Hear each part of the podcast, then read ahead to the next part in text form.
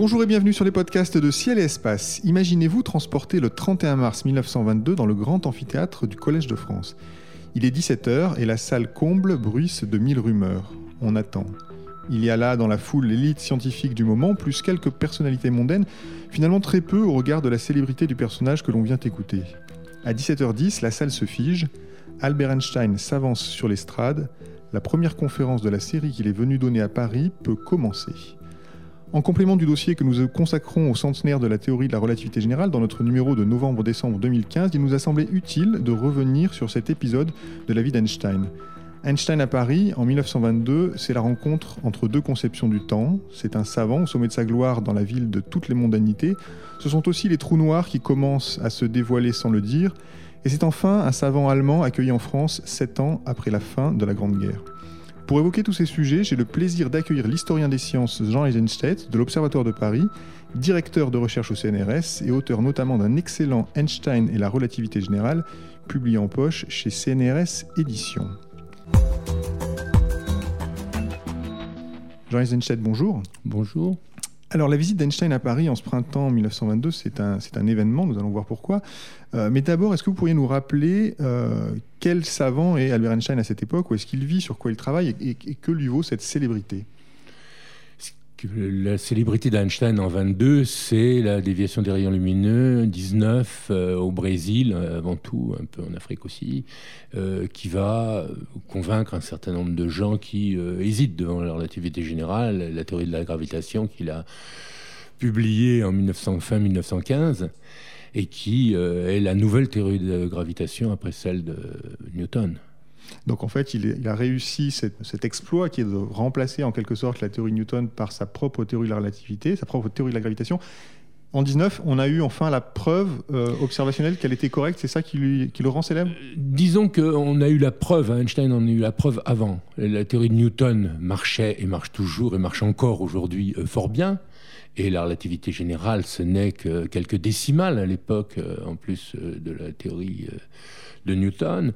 Mais il y avait un problème des milieux du dernier siècle, du 19e, sur Mercure. La trajectoire de Mercure, on n'arrivait pas à en rendre compte en théorie newtonienne. Il y avait un détail, mais un détail qui, pour la théorie de Newton, était une épine dans le pied. C'est une anomalie. Euh, le périgélie de Mercure avançait de 43 secondes d'arc par siècle, ce qui est ridicule, mais qui suffisait à poser un problème qu'on n'arrivait pas à résoudre et qu'on n'a pas résolu avant euh, d'une manière correcte avant 1915 euh, par Einstein. Mais il y avait un autre problème. Einstein souhaitait, ayant sorti sa théorie de la relativité restreinte en dix ans auparavant, en 1905, dès 1907, il s'aperçoit que la théorie de Newton n'est pas euh, invariante de Lorentz, c'est-à-dire que l'addition des vitesses, c'est toujours celle de Galilée. Et maintenant, l'addition des vitesses, c'est Michelson-Einstein, c'est-à-dire que la vitesse de la lumière n'entre pas dans les équations, vraiment dans les équations de Newton, et là, il y a quelque chose qui lui est insupportable. Euh, plus il faut généraliser euh, l'espace-temps et la manière dont on le voit. Alors cette époque-là, donc il a le périhélie de Mercure, il arrive à l'expliquer, mais ça, c'est d'une certaine manière, c'est une explication non pas rétroactive, mais a posteriori Néanmoins, c'est quelque chose qui va tenir la théorie jusque dans les années 60. Parce que la déviation des rayons lumineux en 19, elle va être acclamée. Euh, euh, Eddington en est persuadé, Einstein, Lorentz, beaucoup de gens. Mais néanmoins, euh, elle, va avoir un problème dans les années, à la fin des années 20. oui, à la fin des années 20. Freundlich, un astronome qu'Einstein avait associé d'ailleurs, qui avait fait plusieurs expéditions infructueuses à cause du temps, à cause de la guerre. Va aller à Sumatra, va reprendre une nouvelle fois euh, la division des rayons lumineux euh, pendant une éclipse, et là va trouver un décalage de 20% par rapport à ce que prévoit la relativité générale. Donc on doute, et on va douter des années 30 aux années 60 hein, là-dessus. C'est pas une mesure facile à faire. Alors en 1922, on n'a pas encore ces doutes sur euh, cette, euh, cette observation de la déviation des rayons lumineux. Donc on est vraiment finalement dans le moment où Einstein triomphe. C'est la gloire. C'est la gloire. 19-22, euh, c'est la gloire. C'est le moment où la relativité générale finalement attire quand même quelques personnes de plus. Néanmoins, ce qu'on appelle les relativistes, les gens qui travaillent sur la relativité générale, sont peu nombreux. Et l'ensemble de la classe scientifique, euh, les physiciens en particulier, euh, ne s'intéressent guère à la relativité générale. Les correspondances, les écrits le marquent d'une manière très violente même. Euh, les Anglais, par exemple, disent Nous, on ne veut pas travailler sur la théorie des tenseurs, c'est trop compliqué. Et, en fait, il faut investir beaucoup. C'est un espace particulier, hein, un espace qui n'est plus l'espace euclidien, c'est un espace de Riemann, et encore un espace particulier de Riemann, puisqu'il n'y a pas de distance, comme c'est le cas en théorie de Newton. Et, donc il y a un investissement énorme au niveau des mathématiques, au niveau des équations qui sont très complexes, euh, je n'ai pas besoin d'y insister, euh, pour euh, de petites choses. Hein. ce sont des broutilles. Et Planck, dès 1907, Einstein s'intéresse en 1907 à la théorie de la relativité générale, enfin un projet. Son projet date de 1907 et déjà il a l'idée d'ailleurs des trois effets, hein, le péril de mercure, euh, le décalage des raies et euh, la définition de la lumière. Euh, Planck lui dit mais à quoi bon? Ça vaut pas le coup, tout marche bien. Qu'est-ce que, en quoi vous inquiétez-vous de ces problèmes? Ce sont plus des problèmes épistémologiques, hein, de logique, que des problèmes physiques. C'est pas un positiviste. Einstein. Clairement des problèmes qui intéressent Einstein parce qu'on sait qu'il s'intéresse à la philosophie, à la cohérence de la physique, vraiment au fond finalement des choses. Mais pour les physiciens, c'est pas si important ça que vous pas Non, on, ajoute euh, un terme et puis on en rend compte dans les bouquins d'astronomie de l'époque. Euh, on n'a pas besoin de la relativité générale. On ajoute un petit terme de perturbation et on va travailler sur la relativité générale dans ces années-là et jusqu'aux années 60 euh, avec, comment dirais-je, du néo-newtonien. Voilà, aussi bien au concept, ce qui est grave, euh, que pour les calculs. Alors pourtant, ce 31 mars 1922, dans la salle, euh, on, l'a dit, il y a vraiment essentiellement des scientifiques, beaucoup de physiciens et de très non, peu de physiciens. Peu de physiciens. Peu de physiciens. Les physiciens, en particulier les académiciens, vont refuser, vont euh, dire qu'ils ne tiennent pas finalement à recevoir Einstein à l'académie. Il n'y a pas tant de physiciens. Les physiciens de laboratoire, tel un Boas qui va euh, écrire un pamphlet sur euh, Einstein et sa relativité générale, ne s'intéresse pas beaucoup. Des physiciens, bah, il y a Langevin bien sûr qui l'a invité. On peut resituer rapidement Paul Langevin? Euh, Paul Langevin, oui, c'est un, ami d'Einstein d'une part, et puis il, s'est beaucoup investi sur la restreinte. Il y a le paradoxe de Langevin, le paradoxe des jumeaux, qui pose beaucoup de problèmes de compréhension épistémologique. Hein. Il y a peut-être un maître de littérature sur le paradoxe des jumeaux c'est très très compliqué à comprendre. Hein. La relativité générale n'est pas quelque chose de simple au niveau conceptuel. Et puis, euh, il a beaucoup travaillé euh, sur euh, l'atome, sur, il a écrit beaucoup de livres. Enfin, c'est quelqu'un. Et à cette époque-là, c'est Monsieur Relativité en France, d'une certaine manière. Oui, oui, oui. c'est Monsieur Relativité restreinte. Hein. En général, pour la relativité générale, c'est pas un grand spécialiste. Il n'a jamais vraiment travaillé là-dessus. Hein, mais il y a aussi Becquerel qui va faire un livre, Jean Becquerel, hein, qui va faire un livre euh, à partir en gros de celui d'Eddington, hein, qui est un bon livre. Et puis, euh, sinon, euh, en tant que physicien. Il y a Paul Pinlevé dans la salle, je crois. Oui, mais Paul Pinlevé, il n'a rien compris. Il n'a rien compris. Il y a une très belle lettre d'Einstein qui lui explique. Le grand problème, et ça avec Pinlevé, ça va être un truc important, le grand problème de la relativité, disons, en, théorie de Newton, hein, c'est l'espace euclidien. L'espace euclidien, euh, une distance, c'est une distance, et c'est la coordonnée. Il n'y a pas de problème. Le temps, c'est le temps absolu, et c'est une coordonnée. Donc c'est simple à, comprendre. En tout cas, aujourd'hui, ça n'a pas été le cas toujours, mais c'était simple. Et d'un coup, les coordonnées n'ont plus de sens physique. Plus du tout. Et il faut vraiment, euh, et c'est un deuil qu'il faut se permettre, euh, ce, qui, fait sens, en particulier pour les jumeaux, par exemple, parce que c'est vrai pour la relativité restreinte, en fait, euh, c'est le temps propre, c'est-à-dire la montre que vous tenez ou que chaque particule traîne avec elle, chaque atome, hein, sa fréquence, à condition que ça soit mesuré localement. Voilà. Et c'est peu de choses. Et c'est un des problèmes de la relativité, donc on a du mal. Et d'ailleurs, donc là, il y aura un débat, je crois, pendant une de ces séances entre euh, et Einstein, bon, qui tournera évidemment à l'avantage d'Einstein. Euh, il y a des discussions qui sont menées quand même scientifiques pendant ces quelques séances. Euh, il y a une très belle lettre. Il y a une très belle lettre d'Einstein à Pinlevé qui lui explique justement ce que je viens de dire. Très belle lettre en 1922-23. Et puis à part ça, il y a un problème qui apparaît parce que bien entendu, on parle des équations. Il y a Adamar qui est là. Il y a pas mal de mathématiciens. Les mathématiciens, je crois qu'il y a Cartan déjà. Euh, il y a des philosophes. Enfin, il y a quand même pas mal de monde. Mais les physiciens de laboratoire en particulier et ceux qui vont devenir les quanticiens sont peut-être pas Sur la présents. réserve, ils sont pas là. Alors à ce propos d'ailleurs, effectivement, vous l'avez noté, euh, donc il est invité au Collège de France, donc à l'initiative de Paul Langevin. En revanche, il n'est pas invité à l'Académie des sciences. Il est invité à l'Académie des sciences, euh, mais une trentaine d'académiciens disent que s'il vient, ils, ils n'y assisteront pas. Donc Einstein dit je n'y vais pas. Dans ces conditions, je n'y vais pas. Voilà. Est-ce que, alors, est-ce que là, pour le coup, vous pouvez nous expliquer un peu qu'est-ce qui se passe avec Einstein à cette époque-là? Est-ce que c'est encore la guerre qui est trop présente? Est-ce que c'est vraiment la relativité qui pose problème? Je pense que les deux, euh, les deux facteurs euh, existent. hein. Euh, Einstein est juif. Bon. Et bon, et puis euh, il, il est même pas allemand, hein. il est suisse, suisse, il sera allemand euh, en 29, je crois. Enfin, Il a quand même vécu la guerre euh, en, en- en Allemagne. Il a vécu la guerre à Berlin. à Berlin. À. Berlin, euh, sans être, puisqu'il était suisse, il n'a pas dû être mobilisé. Mais et puis c'est- un pacifiste, c'est un grand pacifiste. hein. il va avoir une correspondance avec Romain Roland et il écrit beaucoup là-dessus. hein. Euh, ça a été important pour lui. Donc, euh, d'ailleurs, quand il va venir à Paris, il va visiter les ruines euh, au nord de Paris avec Langevin. Les ruines d'un village, oui, euh, qui est détruit par les Allemands. Voilà, c'est ça. euh, Oui, oui. Donc, euh, et il a d'ailleurs failli, on l'avait déjà invité, euh, Langevin l'avait invité, je crois, en 14, la guerre s'est déclarée, ça a été annulé. Et puis quand il est venu, il a hésité. Il y a eu aussi le manifeste des 93 en Allemagne, donc, que Planck avait signé. Expliquez-nous rapidement ce que c'est. Oh, c'est un manifeste pour soutenir euh, l'Allemagne guerrière, je dirais, hein, quelque chose de ce genre. Dans lequel les intellectuels se mobilisaient en fait Exactement. pour la guerre et en Et tout il y a cas beaucoup de physiciens. pas mal des, des, des, des- des- pratiques. des pratiques de l'armée allemande et donc ça et lui pour le coup Einstein s'était euh, élevé contre ça il n'a pas signé non seulement il n'a pas signé en plus signé. il a dit que c'était une défaite de l'intelligence allemande je crois Oui, oui, oui, oui, tout à fait. Tout à fait. Donc, euh, il se sentait mal à l'aise par rapport à ses collègues, il voulait pas faire de vagues, d'une certaine manière, et il a hésité avant de venir.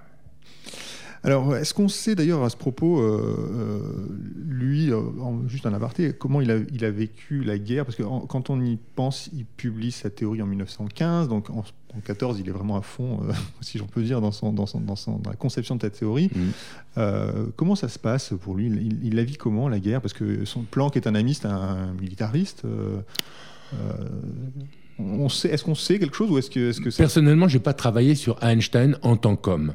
hein, puisque je, je, je vois pas tellement de lien et c'est pas moi j'ai travaillé sur la théorie euh, et le sens qu'elle avait et les conséquences et les racines etc Parce que dans Euh, l'immédiat après-guerre, une fois qu'il a publié, donc les 15 à 18, qu'est-ce qu'il fait du coup? Pour le coup, d'un point de vue scientifique, il a terminé le travail, il a des choses à faire encore? Il va faire plusieurs articles après 1915, plusieurs articles sur la relativité générale. Il va s'arrêter, pas définitivement, parce qu'il fera d'autres papiers, mais il va travailler sur les théories unifiées à partir des années 20. hein. Tra- unifier entre gravitation et électromagnétique. Les deux interactions fondamentales à l'époque. Il s'intéresse aussi à la cosmologie. euh, Alors ça, c'est encore, euh, oui, tout à fait, vous avez tout à fait raison, en 17. Mais il faut bien comprendre que la cosmologie avant Einstein, je dirais, quasiment n'existait pas. C'est-à-dire, vous avez l'espace de, Newton, et on décrit ce qu'on voit dans un cadre euh, qui est l'espace euclidien. Bon. La relativité générale, c'est une machine à faire des espaces-temps. Vous avez deux membres, le membre de gauche qui est un membre géométrique qui va décrire la structure de l'espace quand on aura résolu les équations, et à droite, on, met euh, ce qu'on veut décrire.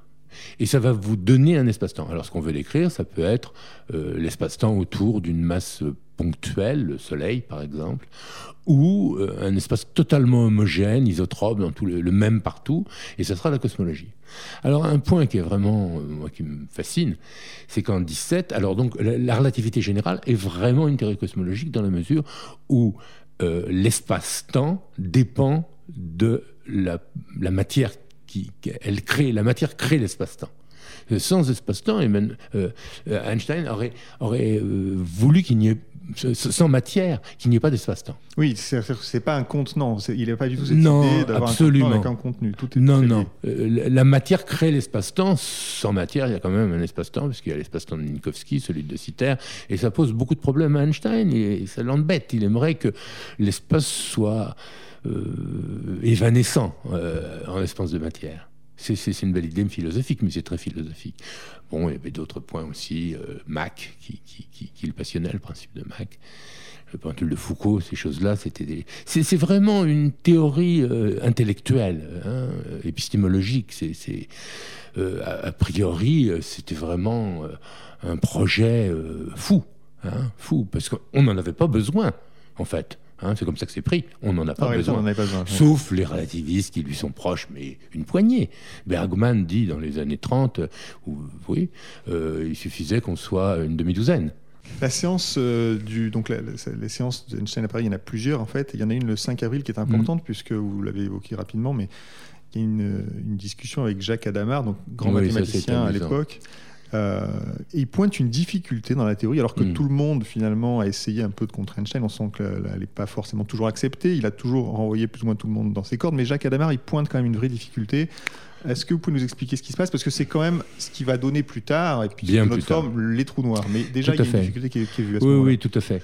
Tout à fait. Enfin, en, fait, ce, qui se passe, euh, et Einstein est déjà au courant de, ce, problème. Schwarzschild qui a trouvé la solution, c'est-à-dire une masse ponctuelle, ou le Soleil, une masse asymétrique sphérique, n'importe laquelle, et on cherche l'espace-temps qu'elle crée à l'extérieur, dans le vide. Bon, donc on peut l'étudier de A à Z. Et ça, c'est un scientifique allemand qui a trouvé rapidement après la publication. Qui l'a trouvé en 1915, hein, début 1916, il va mourir en même 1916, euh, malade sur le front. Euh, un grand astrophysicien euh, qui, s'est intéressé à la cosmologie depuis d'ailleurs 1900. Enfin, il était très proche des idées d'Einstein d'une certaine manière. Donc il trouve cette solution, et cette solution, il y a comme dans la théorie de Newton, tout, au centre, une singularité, hein, puisque c'est finalement une fonction en 1 sur R pour euh, ce qui concerne Newton. Donc R égale 0, ça devient infini, et tous les infinis, on n'aime pas ça en physique. Il y a un deuxième infini qui arrive, ou en tout cas une deuxième singularité, en 2m, 2gm sur C2 précisément. Alors pour la, euh, euh, en fait, qui, est donc une sorte de sphère très proche du centre, et, dont on ne sait pas quoi faire dont on ne sait pas quoi faire, dont on ne sait pas la signification, et qu'on appelle la singularité de Schwarzschild. Et justement, Adamar se, pointe ce, et, Einstein revient le lendemain d'ailleurs de cette euh, sortie d'Adamar euh, avec euh, un petit calcul qu'il reprend de Schwarzschild. En fait, c'est dans Schwarzschild avant, parce que Schwarzschild, enfin, c'est des problèmes de comment est structurée la, parce que c'est pas forcément un point euh, massique, mm. euh, c'est une sphère qui peut représenter le Soleil, par exemple. Et Schwarzschild avait fait alors un modèle qui est une pression qui dépend de R et une densité constante pour décrire ça. Et là, quand on fait le calcul, Einstein le savait, il revient avec ce petit calcul où la pression devient infinie avant qu'on arrive, n'est-ce pas hein, Vous venez de l'infini, la pression devient infinie près de la singularité, donc on peut pas rentrer dans la, physique finalement est la limite et non pas les mathématiques. Bon, ils sont satisfaits. Ça veut dire qu'en fait, euh, pour résumer, Jacques Adamar identifie une sphère qui pose problème là où la théorie finalement ne fonctionne plus, et finalement Einstein vient en disant mais oui, mais en physique on peut pas atteindre cette sphère, et du coup il n'y a pas de problème, c'est ça. voilà. Mais en fait, euh, c'est tout à fait insuffisant. C'est tout à fait insuffisant. Ça lui permet d'avoir la paix. Euh, je ne sais pas s'il en est vraiment conscient, parce qu'il va faire de mauvais papier, un mauvais papier là-dessus en 39 encore. Euh, donc on va rester avec cette singularité pendant 70 euh, ans quasiment, hein, jusqu'aux années 60, fin des années 60. On s'en préoccupe pas parce qu'on l'a pas euh, observé, c'est ça? Parce qu'à la fin. Il y, a, plusieurs raisons. Il y a plusieurs raisons. Euh, la première, euh, on ne peut pas l'observer dans la mesure où, comme Robertson, un grand cosmologue, et les cosmologues vont avoir beaucoup d'importance là-dedans. Euh, Robertson, dans les années 30, fait un cours que j'ai pu retrouver, et dans lequel il marque, mais comme tout le monde finalement à l'époque, qu'il n'existe pas de masse assez dense ou assez grosse, assez lourde, pour que le rayon soit inférieur à la singularité. C'est-à-dire que donc la singularité est vue dans tous les cas, par tout le monde. Et ça, c'est assez extraordinaire comme impénétrable. Donc, si elle est impénétrable, elle est impénétrable. Euh, Eddington parle de sphère magique. Euh, dans la vulgarisation, on parle de la mort, de le choses gosier de, de Schwarzschild, j'ai lu dans le livre. Oui, mais ça, je, pense que c'est beaucoup plus tard. Oui, oui, oui, oui, tout à fait. C'est une traduction de l'anglais, ça, américain. Oui, oui, donc, et on va pas savoir quoi en faire. Et moi, j'ai beaucoup étudié de très près les trajectoires pour voir, parce qu'on étudie les trajectoires de cet espace. Hein, les trajectoires sont une conséquence euh, de la structure de l'espace. J'ai étudié euh, les travaux sur les trajectoires, il y en a des centaines.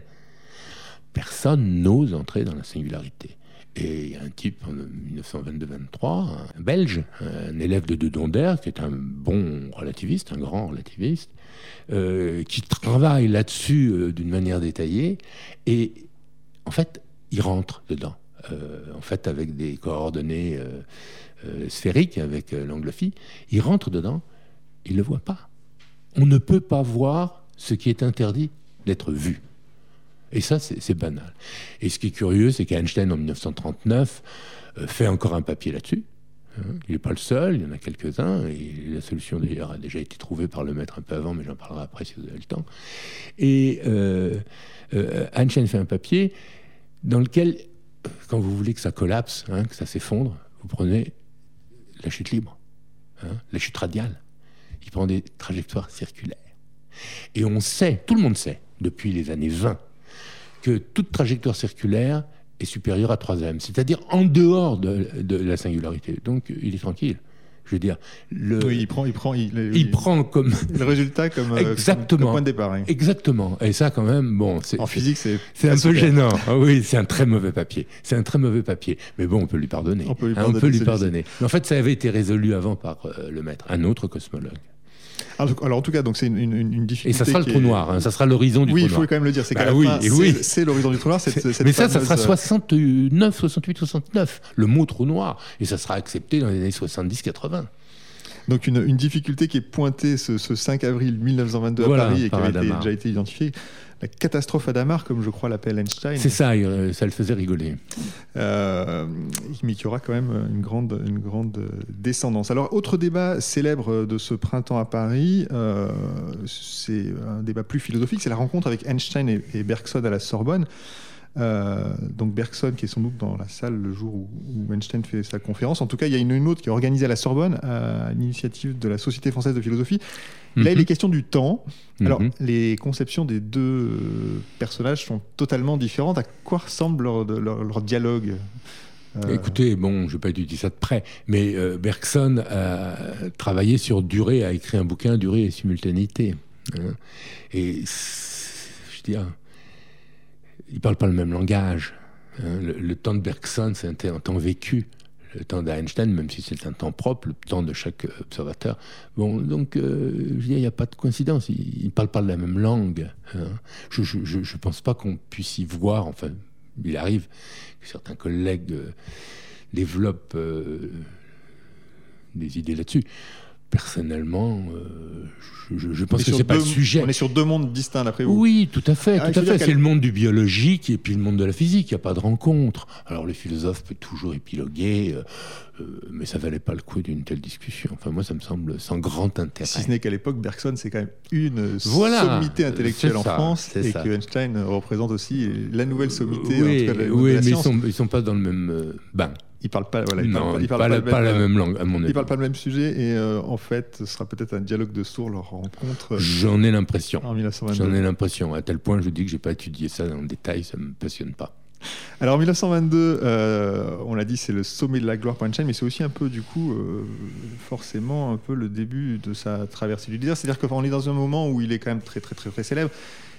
Et alors pas immédiatement après, après vous nous parlerez peut-être des débats qui, ont lieu sur la physique quantique, l'autre partie importante de la physique, mais bon, on a l'impression que ces grands grands travaux euh, finalement sont un peu derrière lui. Est-ce que ça marque euh, une espèce d'apogée de, sa carrière, en tout cas euh, euh, oui, de sa carrière, on peut dire ça comme ça Oui, oui, on peut dire ça comme ça, mais c'est plus grave que la carrière d'Einstein. Pour ce qui concerne la relativité, euh, si vous faites ce que j'ai fait, euh, la courbe des publications, vous avez un pic dans ces années-là, 19, 22, 23, et puis après, c'est la chute libre. Plus personne ne s'intéresse à la relativité générale, c'est dingue. C'est dingue, ça repartira dans les années 55, pas avant. À sa, mort, en fait, finalement. À sa mort. À sa mort, à sa mort en 1955, il y a un grand congrès sur le 50e anniversaire de la restreinte. Et il y a un tas de gens. Mais on a beaucoup de respect pour la relativité générale. Mais avoir du respect, c'est pas euh, s'y intéresser. Les positivistes sont toujours, euh, et les physiciens sont quand même euh, en grande partie positivistes. Ils disent à quoi bon? À, quoi ça sert? Je veux dire, Planck avait raison d'une certaine manière, ça sert encore à rien. Et encore aujourd'hui, si je puis me permettre, mes amis relativistes euh, euh, connaissent, j'en rigole tout le temps, le GPS, le GPS, il n'y a que ça. c'est-à-dire les horloges. Hein, alors là, oui, pour les horloges, on a besoin de la relativité restreinte, évidemment, puis de bien d'autres choses. Mais c'est quelques mètres pour le GPS. Mais bon, c'est important, d'accord, ok. Enfin, il faut d'abord souligner qu'il n'y a que ça. Il n'y a pas d'application de la relativité générale à part ça. C'est quand même fou. C'est pas très étonnant. C'est pas très étonnant. Hein, la gravitation, c'est longue portée. Longue portée, ça veut dire quoi? Ben, Ça veut dire que la relativité générale, jusqu'aux années 50-60, euh, son champ, hein, son champ d'action, euh, c'était le même que Newton, c'est-à-dire euh, la banlieue solaire. À partir des années 60, précisément 63, découverte des quasars, des pulsars, les trous noirs qu'on va observer plus tard, mais auxquels on pense sérieusement, et la cosmologie la cosmologie. Alors la cosmologie, bon, bref, c'est le champ de la relativité générale qui explose. Astronomie relativiste. Bon, mais quand même, il faut parler de la, cosmologie. Et la cosmologie, bah, dès les années 20, 17, hein, Einstein euh, écrit ses équations, euh, trouve une solution statique, etc. Et euh, ça, va avoir beaucoup d'impact, mais pas un impact positiviste, une fois de plus, pas un impact physique. Il n'y a pas d'observation qui, qui, qui permettent de vérifier, entre guillemets, la relativité générale. Et la cosmologie, euh, moi je la vois comme un espace pour euh, euh, voir comment ça se passe, pour penser la relativité générale. Hein, il y a beaucoup de travaux. Et d'ailleurs, dans la courbe, on voit une certaine montée dans les années 30, justement, et c'est lié à la cosmologie. L'intérêt, et Oppenheimer, par exemple, qui va résoudre aussi le problème du collapse, Tolman, le maître, s'intéresse beaucoup, ou sont cosmologues la cosmologie, ça va sauver la relativité générale, je dirais, et l'astrophysique. C'est ça qui, voilà, c'est ça qui va sauver la relativité générale. Absolument. Parce que finalement, la physique, d'un autre côté, la physique quantique fait cavalier seul d'une oui, direction finalement. Tout à fait, tout à fait. Vous avez deux champs totalement différents. D'un côté, la gravitation, c'est une sorte de tuyau euh, fermé, et puis de l'autre côté, la mécanique quantique qui va donner euh, tous les résultats qu'on sait. Einstein aussi s'y intéressait. Hein. Il s'y intéressait à de multiples reprises en 1905 et puis bien après. Et puis ensuite, il va vouloir créer une théorie unifié, unifié de l'électromagnétisme, hein, ça va se limiter là, et de la gravitation. Et ces travaux sont toujours euh, intéressants, intéressent toujours les gens. Mais euh, il, va, il va aussi euh, défendre, finalement, il va être contre l'interprétation d'Heisenberg de la mécanique quantique, près de Schrödinger, de Brock peut-être. je ne sais pas exactement quelle était son opinion sur De Broglie, mais enfin, il résiste. Il résiste à l'interprétation probabiliste et, on peut le comprendre. On peut le comprendre. C'était pas du tout sa philosophie. Il va finir par s'y résigner, mais c'est. C'est une autre histoire. C'est une autre histoire. Euh, pour conclure, est-ce qu'on peut, du coup, comment on peut analyser cette euh, célébrité d'Einstein, mais au-delà des cercles scientifiques à cette époque-là, quand on voit les titres de journaux euh, qui, qui, donc annoncent la venue d'Einstein à Paris, c'est incroyable. Arrivé à Paris du célèbre métaphysicien Einstein, grosse, grosse. Oui, tout à fait, tout à fait. mais... Il est vraiment, ça, il dépasse, sa célébrité dépasse très largement le cadre de la science finalement. Oui, mais c'est aussi lié au mot relativité. Et c'est un terme qu'Einstein récusait. Il aurait voulu théorie des invariants. Hein. La relativité, c'est pas le mot qui convient à cette théorie. C'est une théorie des invariants. Hein, et c'est les projections qui sont relativistes. Euh, donc, et tout est relatif. Alors, ça, ça, passionne les foules. Et puis, quand on comprend pas, ça attire. Donc, vous avez un tas de gens, si vous voulez, qui gravitent, euh, autour. Euh, l'âme de comment s'appelle-t-elle, je sais plus son nom. Anna de Noailles, il y a une Anna de Noailles, voilà, c'est ça. Elle veut absolument qu'il dorme chez lui. Et lui, il lui répond, vous avez le téléphone euh, euh, Moi, le téléphone, il va dormir ailleurs. c'est un sauvage, hein c'est un sauvage. C'est un sauvage, mais n'importe comment, euh, on peut comprendre. Hein mais il y a un tas de, dames et, de gens qui, se passionnent, et la foule se passionne, parce que le temps, le temps n'est plus le même, le temps n'est plus, enfin, on dit n'importe quoi, mais ça fait rien, ça, c'est le buzz. C'est le buzz, on voit encore ça, on voit encore ça aujourd'hui. La matière noire, par exemple.